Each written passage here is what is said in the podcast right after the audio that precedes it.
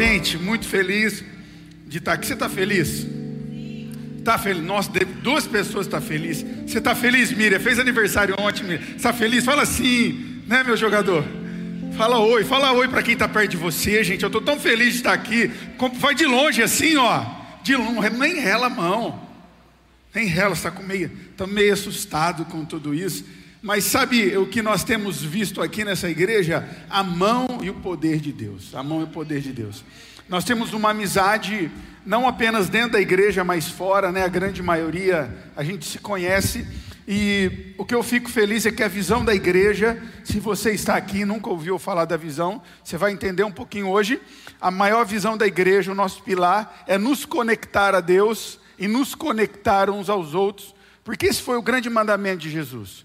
Quando Jesus ele é questionado se existia um mandamento que era mais importante ou que deveria ou não de ser feito, ele diz assim: "Cara, ama Deus sobre todas as coisas e o próximo como a você mesmo". Porque se nós fizermos isso, se nós amarmos a Deus sobre todas as coisas, nós guardaremos através da graça de Jesus todos os seus mandamentos. Se nós amarmos o próximo, não vai ter roubo, não vai ter morte, não vai ter corrupção. Não é assim? Sim ou não?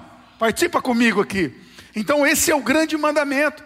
Se eu e você nos conectarmos a Deus, se eu e você, quando estivermos aqui, deixarmos as coisas difíceis lá fora, eu sei que às vezes é complicado, mas que quando você chegar na sua casa, você continuar um relacionamento vivo com Deus através da leitura da palavra, através da oração, uma busca contínua de ser a semelhança de Jesus. Se nós nos importarmos um com os outros, é impossível de Deus não nos abençoar, é impossível. É impossível. É impossível de não deixarmos um legado aqui nesse bairro, de você não deixar um legado aonde você está. Então, nós fomos acometidos, infelizmente, algumas pessoas pelo Covid, mas o que felizmente aconteceu foi a boa mão do Senhor e a visão de cuidado da igreja, né? Muitas pessoas que estão aqui sentadas foram, fizeram sopa, foram levar sopa, nós ganhamos lanche. Todo dia um de nós aqui estava ministrando a palavra, desde o pastor Alfred, um homem de Deus que eu conheço há bem mais de 10 anos, como a Elisa, não é uma jovem aqui que ministrou a palavra para os pastores, porque todos os pastores eles participavam do culto online. Então nós vimos o que, gente? A nossa visão, ela sendo é, distribuída através de cada um de nós. Então isso é gratificante literalmente sermos uma comunidade, casa, aonde há um lugar de aconchego, de cuidado. Não é bom você chegar num lugar e ser bem recebido, sim ou não, gente? Não é bom você estar tá doente e alguém ligar para você e perguntar: você está bem? Fala sério, eu sou eu que sou dengoso. Eu, eu sei que eu sou dengoso, eu gosto. Eu gosto. Eu gosto de ganhar presente. Você não gosta? Fala sério. Eu gosto, gente, eu gosto. Eu gosto de alguém quando eu ligo e a pessoa minha, pastor, que bom que você ligou. Tem uns irmãos, pensa já, pastor, o que, que eu fiz? Falei, calma, não veio nada. Só estou com saudade, só estou com saudade. Mas é bom nós sermos igreja. E ser igreja é cuidar um dos outros. Então eu sempre falo isso. Se você sente a falta de alguém, ore por ele. Ligue para ele. É muito bom a gente receber uma ligação. Ruim é você só ser amigo de alguém pelo Facebook Igual eu tenho 10 mil amigos, sei lá quantos eu tenho, mas quantos realmente eu converso e quantos realmente fazem parte da minha convivência. Isso é importante. Porque nos dias mais difíceis, o que, que a Bíblia diz? Que os irmãos, amigos, eles são mais achegados do que irmão. E nós podemos então viver isso, um cuidando do outro. Então, é, eu creio no que diz a palavra, quando os irmãos de José fizeram tudo aquilo contra ele, ele foi vendido, depois ele chegou no cárcere. E quando os irmãos então descobrem lá na frente que ele era o vice-governador, o cara, eles começam a morrer de medo, porque ele havia feito mal. O que, que eles pensaram? Agora meu irmão, ele pode fazer uma grande vingança comigo. E a maioria das pessoas fazem isso. Quando tem a oportunidade, elas revidam aquilo que sofreu. Sim ou não, gente? Não é assim? Eu e você, nós somos assim. Às vezes não devemos ser, mas nós somos. Agora você precisa de mim, né? Você pensa assim. Você já pensou? Porque eu já pensei. Não, agora ela precisa de mim, né? falou mal de mim, falou que eu não era isso, que eu era aquilo, e agora está procurando eu, ó, toma, não é assim. Olha o que o irmão de José falou para os irmãos dele: fica sossegado, sabe tudo aquele mal que você tentou contra mim, ele se tornou em bênção. Olha que Deus faz comigo e com você. E eu quero falar um pouquinho dessa graça maravilhosa, essa graça que algumas pessoas às vezes não entendem. A graça de Jesus, o amor dele, muitas vezes é deixa de ser compreendido pelas pessoas, chega a ser um absurdo ou até uma inconveniência o que Deus faz por amor de mim e você.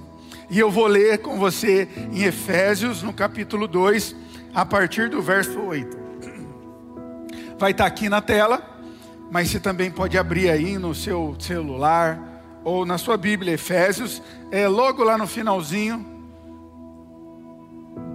Ele diz assim: Eu vou ler na NVT, porque é bem facinho de entender. Pode ser que você esteja aí com uma outra versão, tá bom? Mas vai ter aqui no telão também a mesma que a minha. Presta bem atenção se você prestar bem atenção nessa leitura, sabe a hora que terminasse a leitura, eu e você poderíamos ir embora, porque ela é maravilhosa. Essa leitura, ela muda a nossa história se eu e você entendemos ela de todo o coração. Aí nós vamos entender que não somos reféns de homens, você não é refém do pastor Paulinho, de nenhum pastor, de nenhuma igreja, mas você está na igreja pelo um Deus que é gracioso e maravilhoso. Olha o que ele diz vocês são salvos pela graça, por meio da fé. Gente, isso aqui, quer tatuar uma frase? Tatua essa. Não tem um monte de besteira, pessoas tá, tatuam. Isso daqui, você é salvo pela graça mediante a fé. Isso muda a sua vida cristã. Então, nós somos salvos por um ato sobrenatural, que é a fé intangível, para que eu e você não achamos que mereçamos. Ah, eu levei sopa para o pastor todos os dias, então agora eu sou salvo. Não, é bom também, pode levar. Trazer caixa de bombom para o pastor, manter essa forminha aqui, que não está fácil, não. Mas olha o que diz, então, lemos que nós somos salvos pela graça por meio da fé. Isso não vem de vocês, é uma dádiva, um dom de Deus. Não é uma recompensa pela prática das boas obras, das coisas boas que fazemos, para que ninguém venha se orgulhar, pois somos obra-prima de Deus, criados em Cristo Jesus, a fim de realizar boas obras que Ele de antemão planejou para nós. Não se esqueçam que vocês, gentios, eram chamados de incircuncidados pelos judeus que se orgulhavam da circuncisão. Embora ela fosse apenas um ritual exterior e humano. Naquele tempo, vocês viviam afastados de Cristo, não tinham os privilégios do povo de Deus e não conhecia as promessas da aliança. Viviam num mundo sem Deus e sem esperança. Agora, porém, estão em Cristo Jesus. Antigamente estavam distantes de Deus, mas agora vocês foram trazidos para perto dele. Você pode dizer glória a Deus por isso? Pelo sangue de Jesus Cristo, porque Cristo, Ele é a nossa paz. Ele uniu gentios, judeus, ele uniu brasileiros e argentinos, é, bugrinos e pontipretanos, olha que glória, em um só povo para derrubar o muro da inimizade que nos separava. Ele acabou com o sistema da lei, com seus mandamentos e ordenança, promovendo a paz para criar entre si, entre esses dois grupos, ímpio e o povo de Deus uma nova humanidade.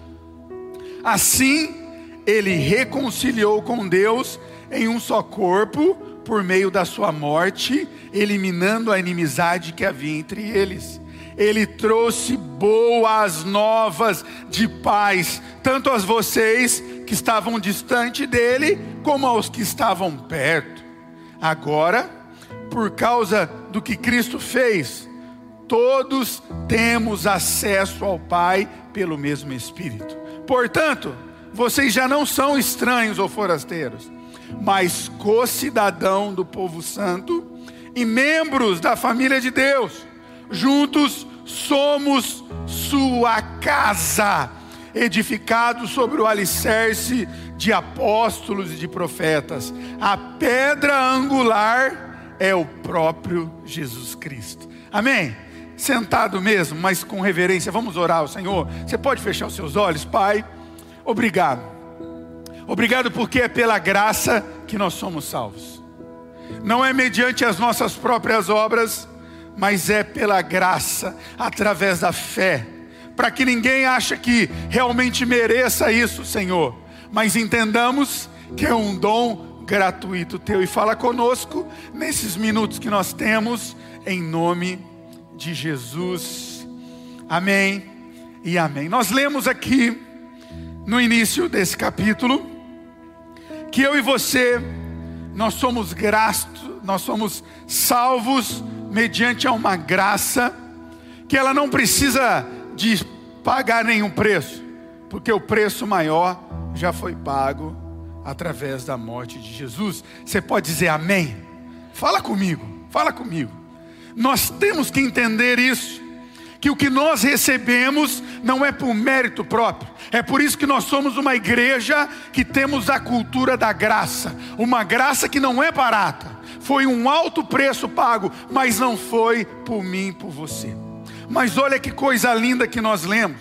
Nós lemos então que nós somos graça, nós somos salvos pela graça, mediante a fé, algo que não vem das nossas obras, para que eu e você não ficamos achando que a gente é o cara, a mulher por isso. Nossa, eu fiz tanta coisa boa esse ano, ajudei tantas pessoas, doamos tantas cestas básicas e por isso eu vou ser abençoado. Não. Pobre você é se você pensar nisso. Mas quando você entende o próximo versículo, que ele acaba com uma cultura de super graça, onde as pessoas não conhecem a palavra, que diz assim: vocês foram criados da forma de Deus, a imagem de Jesus Cristo. Para quê? Para também fazer boas obras. Ele preparou vocês para isso. Então, você não faz boas obras para que haja salvação em você. Mas as boas obras, elas estão em você porque você é salvo. Você de antemão já foi criado à imagem de Deus. Olha para você, olha aí. Olha para você, olha. Participa da pregação. Você é a imagem de Deus. Isso é maravilhoso. E não só a imagem física, mas espiritual. Aquilo que te impulsiona a ajudar as pessoas, a quando você falha a pedir perdão, é o que vem de Deus, é a essência divina, o que te trouxe aqui na igreja, o que te traz saudade é a semelhança de Jesus Cristo, cara. Isso tudo foi feito na cruz no Calvário. Um dos capítulos mais interessantes da palavra é Lucas, no capítulo número 15, que já faz parte do Novo Testamento, mas não é a nova aliança ainda, porque a nova aliança ela foi feita no Novo Testamento através da morte de Jesus Cristo, que nós recebemos todas essas coisas. Mas no capítulo 15 de Lucas, lá no início, você vai ler lá na sua casa, diz que Jesus ele recebia os publicanos e os pecadores, e eles ensinava a palavra, porque é a palavra que traz a verdade, é a palavra que confronta você, é a leitura da palavra que no dia da tribulação vai ter língua estranha, irmão, vai ter profecia, mas o que vai ficar firmado em você é você entender que há um alicerce, há uma pedra angular que é Jesus Cristo, e nós estamos firmados nela, não em homens, não em pastores, não em seres humanos, mas em Jesus Cristo. Aleluia, é a pedra angular, ela está lá do ladinho, tudo foi firmado nele, nós estamos agarrados nele. Então isso nos faz crentes em Jesus, entendendo que não seremos abalados. Não é a Covid que vai abalar a gente. Não é um mês difícil ou seis meses difíceis, não é uma dívida que vai abalar, não é uma enfermidade, não são dias difíceis no casamento, não, porque estamos firmados em uma pedra angular que nós lemos aqui. Então, essa pedra angular, ela ensinava as pessoas, falava desse amor, esse amor que não precisa de obras para que sejamos salvos, que não precisa do seu dízimo para ser salvo. O seu dízimo é para você ser abençoado. É uma semente que você colhe, não é uma salvação. Isso que você tem que entender a palavra, ela te liberta. Quando o pastor Gideon, ele fala do dízimo, ele quer que você entenda que quanto mais você semeia, mais você colhe. É algo natural. Por isso que tem até pessoas que não conhecem o Senhor Jesus, pessoas que não são salvas, elas são abençoadas, porque ela entendeu um princípio. Um dia eu falei aqui de um professor, eu fiz pós-graduação na FGV, gestão empresarial, e o professor já viu que eu era pastor, né? Não tem como. Você está no meio do trabalho de finanças, você fala de Jesus. É, vai, sai. Quando eu vejo, já saiu. E aí, num dia no intervalo, ele falou: Você é pastor, né? Eu falei: Sou pastor. Ele falou: Você não tem noção como o seu Deus me abençoa. Eu falei: Doido do céu. Ele falou: Eu moro no Rio de Janeiro. Falei, glória a Deus, aleluia. Falei, mas você mora onde no Rio de Janeiro? Ele falou, moro no lugar bom. Falei, benção. Falou, cara, eu tenho muitas casas alugadas. Falei, pô, glória a Deus. Falou, e eu tinha uma inadimplência terrível. Falei, ô louco, então? Cara falou que o meu Deus está abençoando ele. Ele falou, eu tinha. Eu falei, você tinha ou tem? Eu tinha, pastor. Tinha três mulheres que moravam juntas numa das minhas casas casa dele era várias, toda germinadinha. Sabe aquelas uma coladinha na outra? Ele tinha muito num lugar, num bairro simples lá no Rio de Janeiro. E ele falou que tinha três mulheres, senhoras, aposentadas, que elas moravam juntas. Porque os filhos se casaram, o marido morreu, e as mulheres matam os maridos, irmão. Cuida, cuida da sua saúde, que a mulher fica mais para mais tempo, apesar que eu prefiro. Eu prefiro morrer primeiro, nada a ver, né? Mas tudo bem. Eu prefiro ficar sem as minhas três pretinhas, não dá, irmão. Aí não, não aguenta. Então essas três mulheres, elas moravam lá.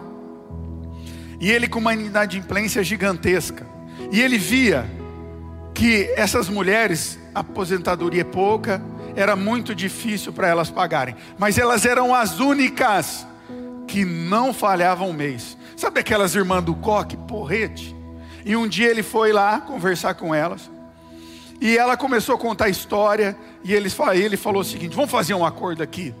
Não sou crente, na verdade eu não tenho nem religião, mas eu vejo nas palavras que a senhora tem, a Bíblia que muitas pessoas falam. Eu ouço Deus quando vocês falam. Então, nós vamos começar a fazer o seguinte: se o meu nível de inadimplência diminuir para X, a partir do próximo mês, as senhoras não pagam aluguel. Mas as senhoras têm que orar para que isso aconteça. As irmãs já oravam pouco, orar faz parte da rotina, uma oração a mais ou a menos. E então, a partir daquele dia, começa uma oração. E gradativamente a inadimplência foi acabando, foi acabando, até ser zerado. Ele falou para mim que fazia anos que ele não tinha inadimplência, porque ele cria numa oração daquela mulher e ele compartilhava aquilo que ele tinha. Isso sabe o que, que é? O poder de uma semente. Se você já foi no sítio ou se você já plantou alguma coisa, você vai ver o poder da semente, que você planta apenas uma semente, brota alguma coisa e depois ela nasce muitos frutos, não é assim? Não é assim, gente? Até se você não é o caboclo aqui da igreja, né? se não é um cara da fazenda, você vai saber que isso é verdade. Então, quando você oferta, quando você dizima, quando você compartilha algo, o que, que isso traz para você? Bênção, não salvação. A salvação, ela já foi alcançada através de Jesus na cruz e você só pela fé. E não é eu que estou falando, é Bíblia. Tem gente que fica bravo comigo, pastor, o senhor fala isso, a pessoa não vai dizimar se ela conhece a palavra. Se ela sabe o poder, ela não vai dizimar só 10%. Ela vai ser uma pessoa que vai ser grata a Deus, vai abençoar o vizinho, vai abençoar, como nós temos aqui nós recebemos uma oferta de 3 mil reais para a compra do Data Show. Falei com o Gideon, acho que foi antes de ontem. Falei com a Margarete, como eu estava feliz, porque Deus conhece o meu coração e sabe o que eu quero aqui é o melhor para essa igreja. Eu quero que você entre aqui, cada vez seja melhor para te receber. E Deus conhece o coração, mas a salvação, ela foi feita na cruz. E olha que é interessante, Jesus ele recebia lá no, no capítulo 15 de Lucas os pecadores.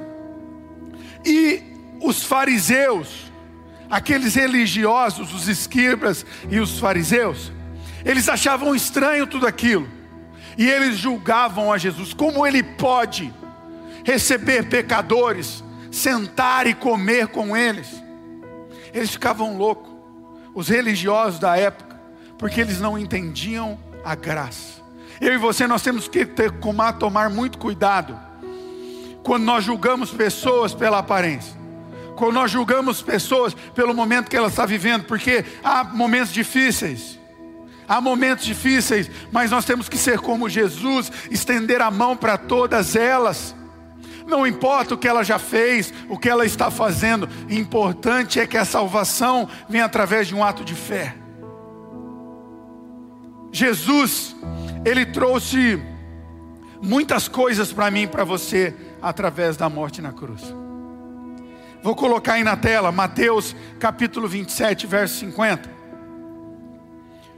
Algo interessantíssimo, quando Jesus ele estava crucificado, ele disse então, Mateus 27, 50, então Jesus clamou em alta voz novamente e ele entrega o seu espírito. O verso 51 diz que naquele mesmo momento a cortina, o véu do santuário, ele foi quebrado de alto, rasgado de alto a baixo.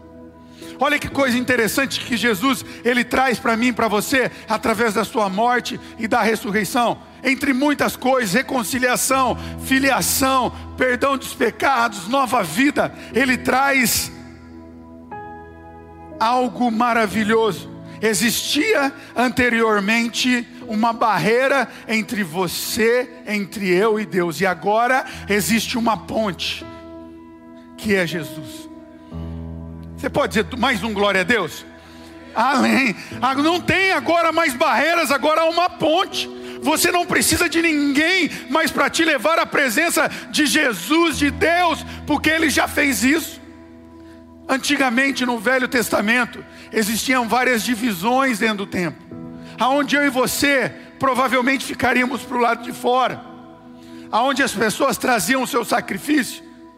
Tinha uma outra parte aonde entrava um tipo de sacerdote e tinha uma outra parte ainda que era o Santo dos Santos que entrava um sacerdote depois que ele matou já um bichinho e ele colocava nele um sino e uma corda por quê, irmão? Para ficar bonitão? Estava na moda? Não, ele andava, o sinão blém, blém, blém, blém, o sinão parava. Ele tinha sido morto pela presença de Deus, porque ele não estava de acordo, ele tinha falhado em alguma coisa. Aí, ó, a cordona, só vinha arrastando o bitelo, o meninão de lá de dentro. Mas olha que coisa maravilhosa que Jesus fez, ele rasga isso. Então agora a presença de Jesus, a presença de Deus, não há mais barreira, porque agora a ponte ela foi feita novamente através de Cristo Jesus. Entre as milhares de coisas, de benefícios que eu e você temos através de, da morte de Cristo, a maior delas, com certeza, é entender que entre você e Deus não precisa de intercessores. Você não precisa de mim, pastor. Faz uma oração forte aí. Eu faço. Eu gosto de oração forte, irmão. Tem que ser sincero. Você vir no cu de ter, você vai ver aqui. A gente ama orar. A gente ama um mistério, mas ama também deixar você uma pessoa sábia, inteligente, entendendo a Bíblia, que você não precisa de eu impor as mãos sobre você, porque você tem este poder. Ontem, a Clara, minha filha maior, ela está com uma sinusite, está tomando inclusive é, antibiótico. E ontem ela estava com uma dor na face à noite. E a gente estava em família assistindo um filme, nem lembro qual que é, para ser sincero, mas legal é ficar em família. Mas ela então disse para a mãe dela: Mãe, eu estou com muita dor. A Dani diz: Vamos orar então. Falei, bora. A mulher mandou orar, vamos orar. Colocamos a mão na cabeça dela. E a Dani então começa a orar por ela. E a Dani começa a sentir a mesma dor que ela estava sentindo na face. E eu já, Deus falando comigo, eu estou curando. Eu estou curando. Na hora que terminamos de orar, ela falou: Pai, já não estou com dor na face. A dor de cabeça está diminuindo. Porque foi eu que orei, eu coloquei a mão nela. Não, a pastora Dani, aleluia. Olha que bênção. Não, foi Jesus, cara. Porque não tem mais uma limitação, só tem uma ponte livre para você se jogar nos braços do seu Pai que é Deus. É isso que você tem que entender. A outra coisa, para que a gente possa encerrar e não passar muito tempo, eu preciso ler esse verso com você. Se der tempo, eles vão colocar aqui Hebreus capítulo 10 e verso 19. Olha que Paulo ensina. Irmãos, tem interpridez para entrar nos Santos dos Santos.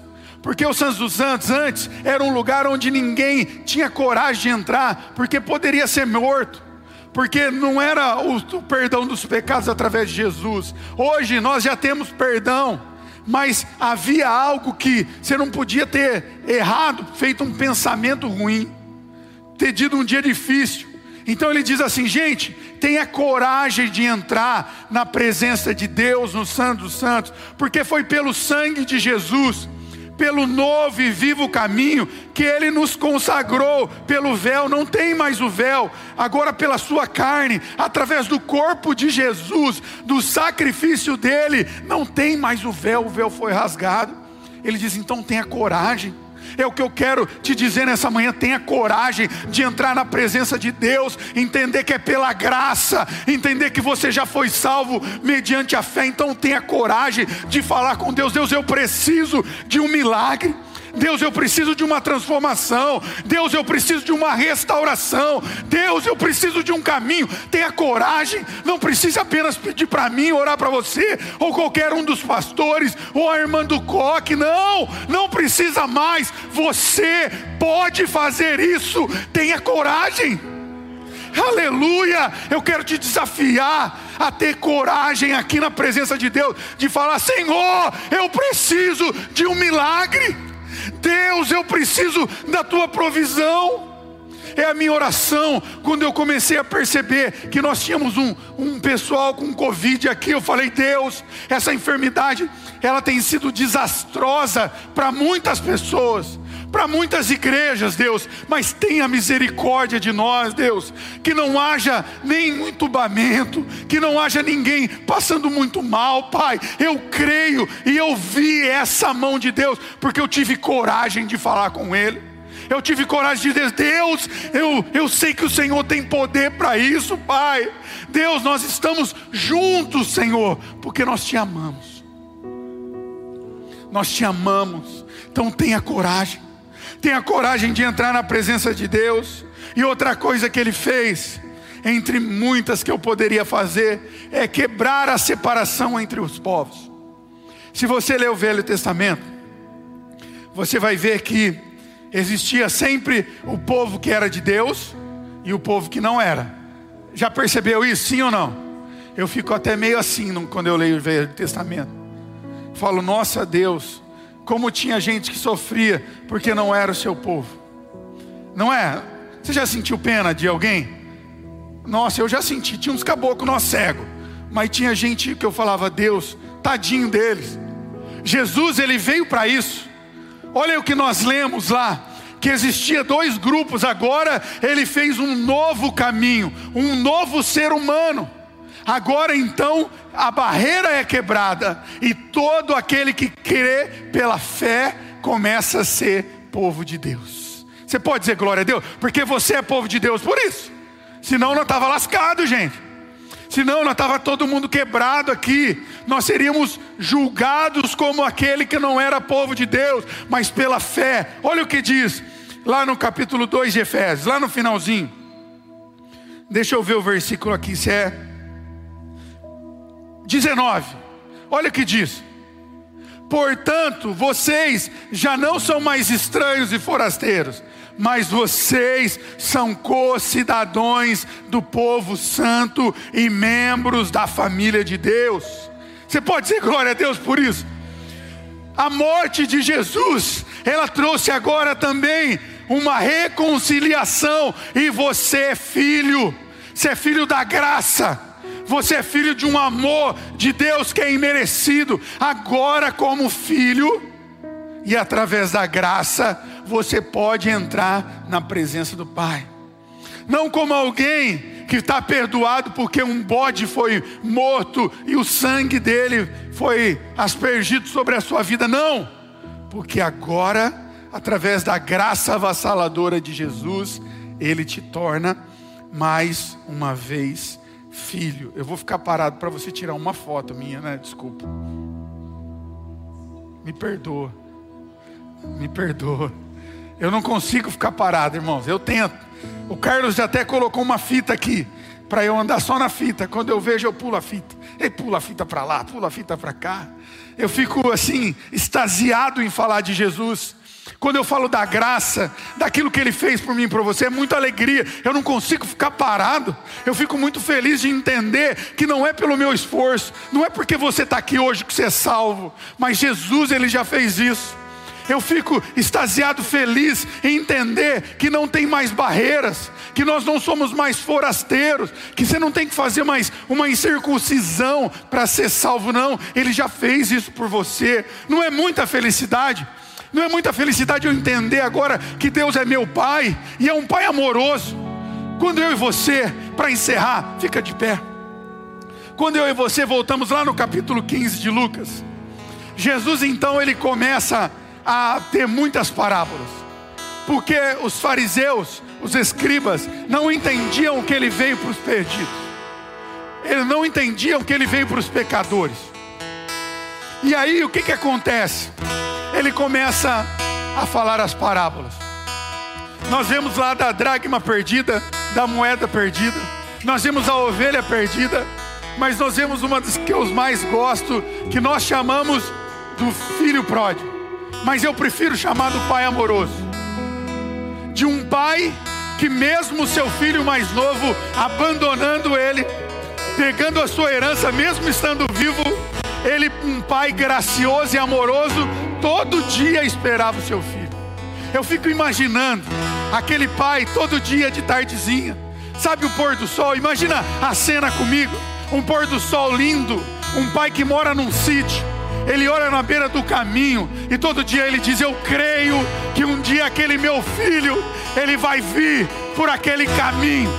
Ele vai voltar para casa, ele vai me abraçar e eu estarei esperando ele aqui com um olhar de amor e graça, porque graça é o sobrenome de Jesus Cristo, porque amor faz parte da essência de Deus. E diz a palavra que num dia desses, depois de cair em si, aquele filho que estava perdido, como eu e você um dia estivemos também. Por isso não devemos julgar aqueles que estão longe de Jesus, devemos orar por eles, porque um dia eu creio que eles cairão em si e verão que eles precisam da graça e do amor de Jesus, e eles virão como aquele filho pródigo. Ele veio pelo caminho, eu imagino que o pai começa a pular. Meu filho está voltando. Meu filho é meu filho. Ele não se aguenta. Ele corre para o filho. Ele abraça aquele filho. E ele diz: Eu sempre te esperei. Eu sempre te esperei. Aleluia. Jesus está aqui. Ele sempre esperou você. Desde quando você estava longe, ele sonhava com esse domingo de manhã podendo te dizer: Filho, é a minha graça, é o meu amor.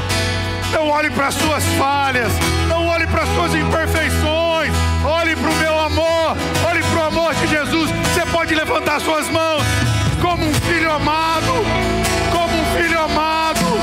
Aleluia! Nós estamos aqui. Ah, Jesus, nos abrace, Pai, como aquele pai que abraçou o seu filho. Oh, abrace-nos, ó Deus. Diga isso, a tua presença. Tua presença. Tua presença é meu prazer. Tua presença.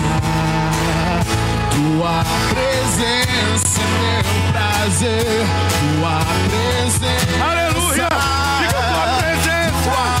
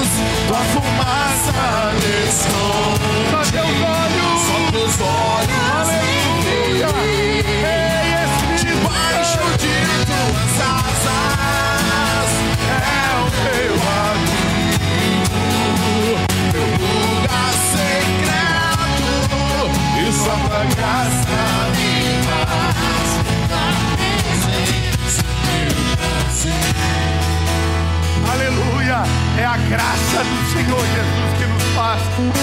Você não precisa entender ou compreender a graça.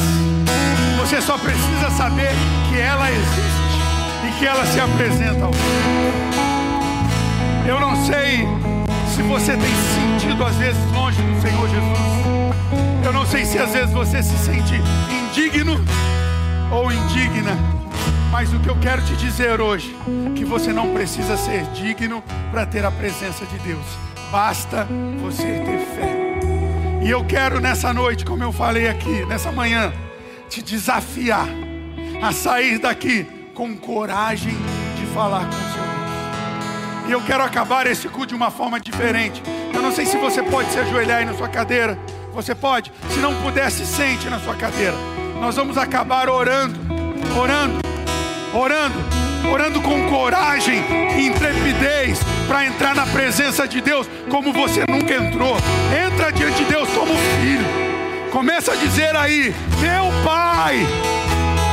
Deus, você é o meu Pai e eu sou seu filho amado. Comece a falar com Ele, como faz tempo que você não fala. Ele está com saudade de ouvir sua voz. Deus está com saudade de te chamar de filho. O Espírito Santo está com saudade de ouvir a tua voz, a tua oração. Faça isso nessa manhã, em nome de Jesus. Em nome de Jesus, faça isso nessa manhã. Faça isso. Oh, nós te adoramos, Espírito Santo. Vem, vem, vem, vem, Tua vem.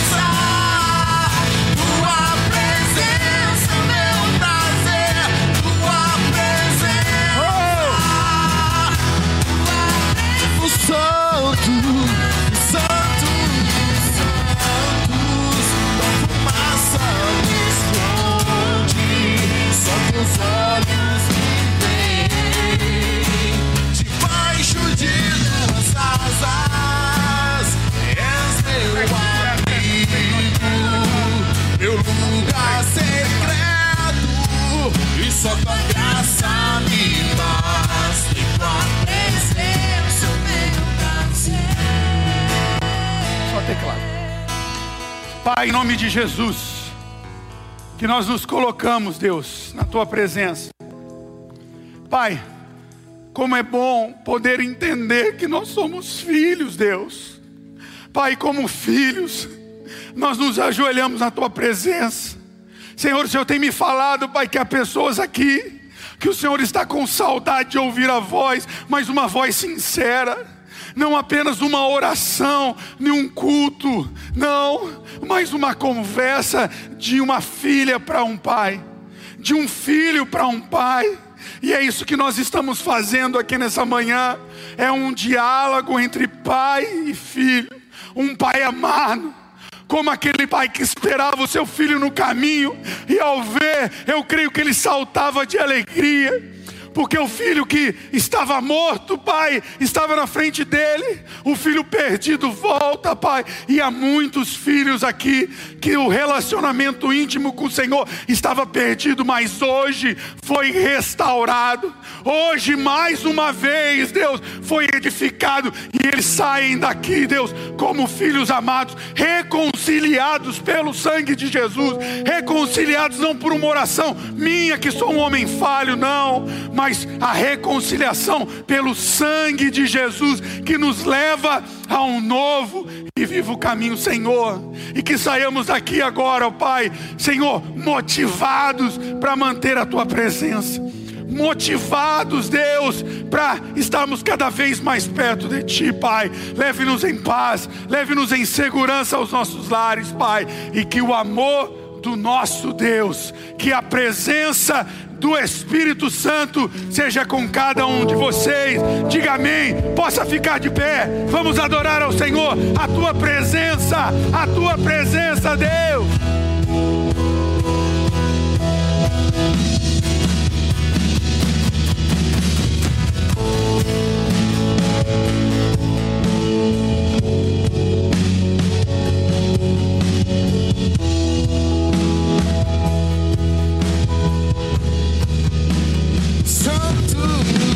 Santos, tua fumaça me esconde, só teus olhos me veem. Debaixo de tuas asas és meu abrigo, meu lugar secreto, e só tua graça me basta.